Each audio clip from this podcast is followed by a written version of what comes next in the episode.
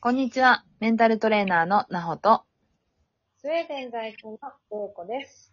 こちらでは私たちブレイクタイムシスターズが日々のモヤモヤがふわっと軽くなる tips を楽しくお届けしています。それでは今日もよろしくお願いします。お願いします。れいこさん今日も始まりました。よろしくお願いします。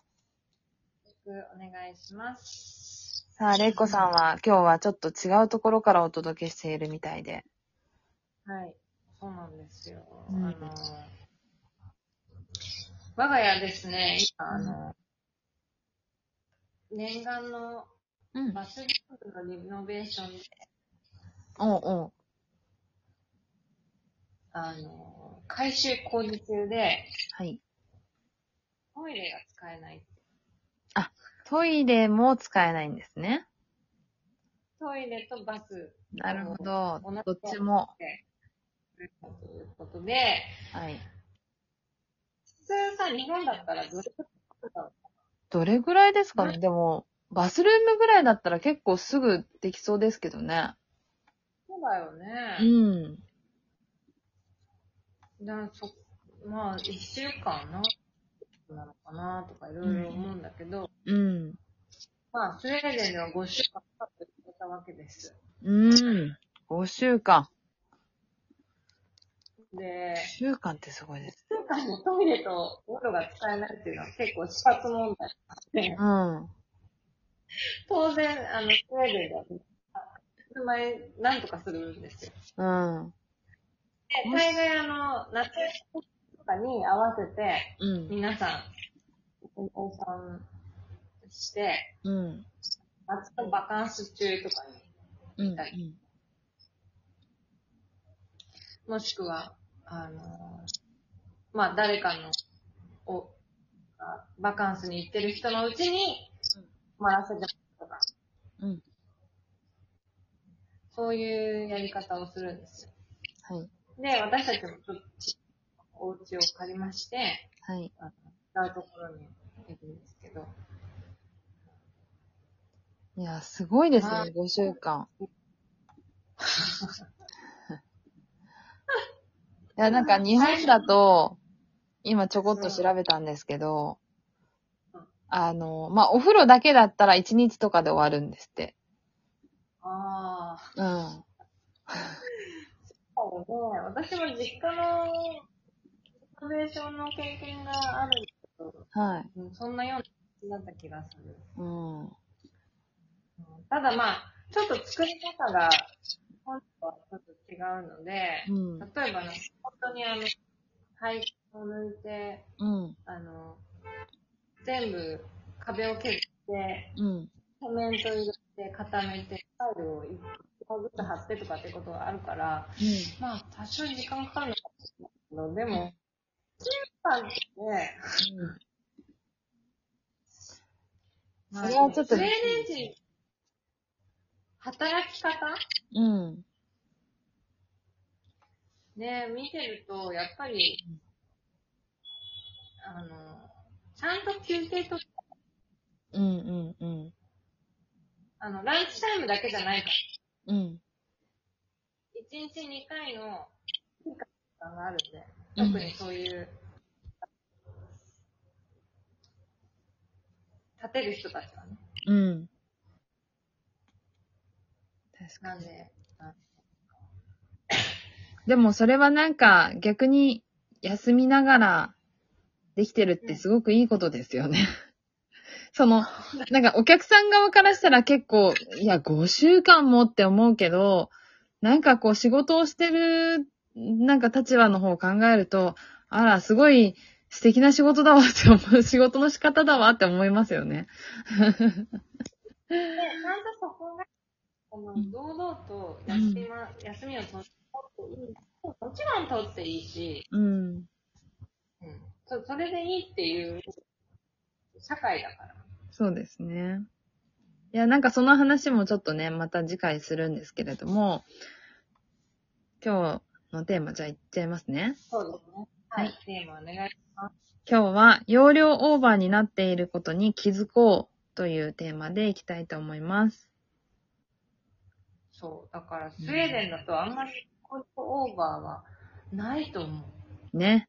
っていうか、容量オーバーにさせてはいけない。うん。経営者は。うん。まあ、そういう考えですよね。う。うん確かに。なんか、そういう意味では、まあ、日本はっていうとどう、なんか日本だけではないのかもしれないけど、なんかこう、結構、私たちの周りでも、働きすぎてるなって思ってる人はすごい多いし、まあ、仕事をしすぎて、容量オーバーになってる人っていうのは、めちゃくちゃたくさんいますよね。で、逆に言うと、それが仕事じゃなくて家事とかでもそうなのかもしれない。やりすぎちゃう、みたいなうん。ことって結構、みんな真面目だから、日本人。そうね。本うん。やっぱやっちゃうし、あ、ここまでやんなきゃ、求められてるもの以上にこれをやんなきゃみたいなことを思っちゃうのは、あるかもしれないですね。うん。そうだね。うんなんか、スウェーデンの人見てて思ったのは、うん。腹8分くらいでいいんだ。うん。確かに。完璧になんてもちろんできなくていいし、うん。なんならちょっと足りないぐらいでいい。うん。そ日本からするとちょっとイラッとするかも。う。うん。それぐらいで長い人生を生きていくっていうのは、うん。ありなのかもしれないね。そうですね。なんか、常に満帆じゃなくていいっていう。うん。うん。常に余力を残しながら生活をしていくっていうことが、後のゆとりを作るっていうのは、本当ありますよね。うん。うん。パンパンにしちゃうという、予期せぬことに対応できない。そうそうそう。そうなんですよね。で、たまたま私が、まあ最近、まあ私が直接的にあの関わってる人ではないんですけど、まあたまたままあ仕事の関係者で、まあ容量オーバーになってる人を見ていて、旗から。で、本人はすごくよく頑張ってるし、一生懸命だし、あの頑張ってこうスケジュールを埋めてやってるんだけども、だけど、旗から見たら、いやいや、それやりすぎだよ、絶対に無理になっちゃうよって思うの。で、結果、まあ無理になっちゃったわけですよ。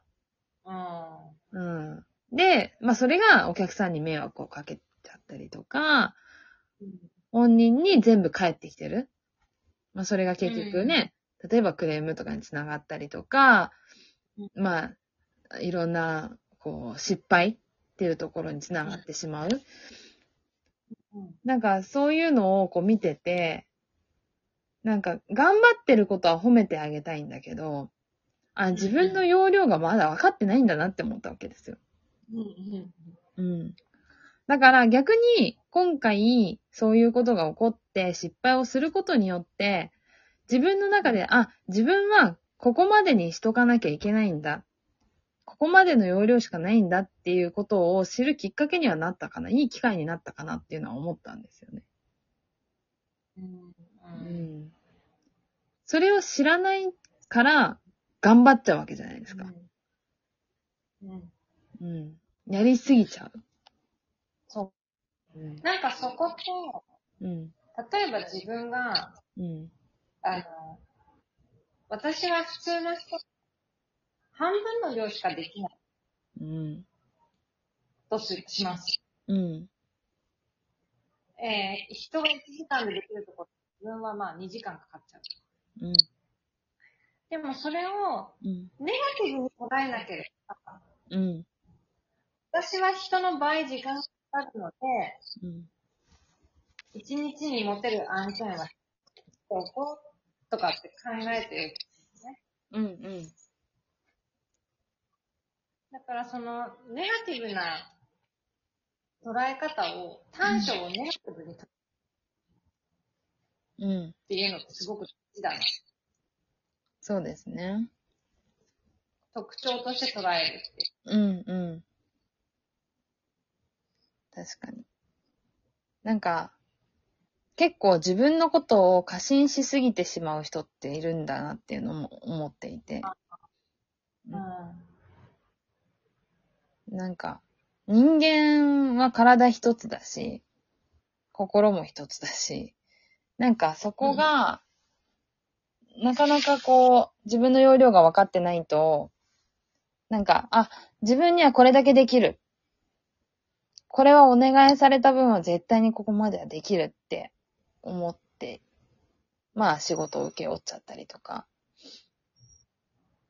でも結果、蓋を開けてみたら、いやいや、半分もできなかったとかさ、そういうことって結構ある。あるじゃないですか。あるあるあるだよ。うん。だからそうならないためにも、本当なんか、最初からバリアを張るのって本当は嫌なんですよ。私もすごい嫌なんだけど。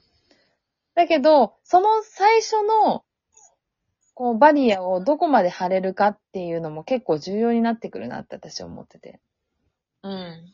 だから、それこそ、その自分の容量が分かっているから、そこのバリアが張れるっていう、制限ができるっていうことにつながってくるんだと思うんで、ちょっと皆さん、ね、そこを自分の容量を知るっていうところを意識してみてほしいなと思います。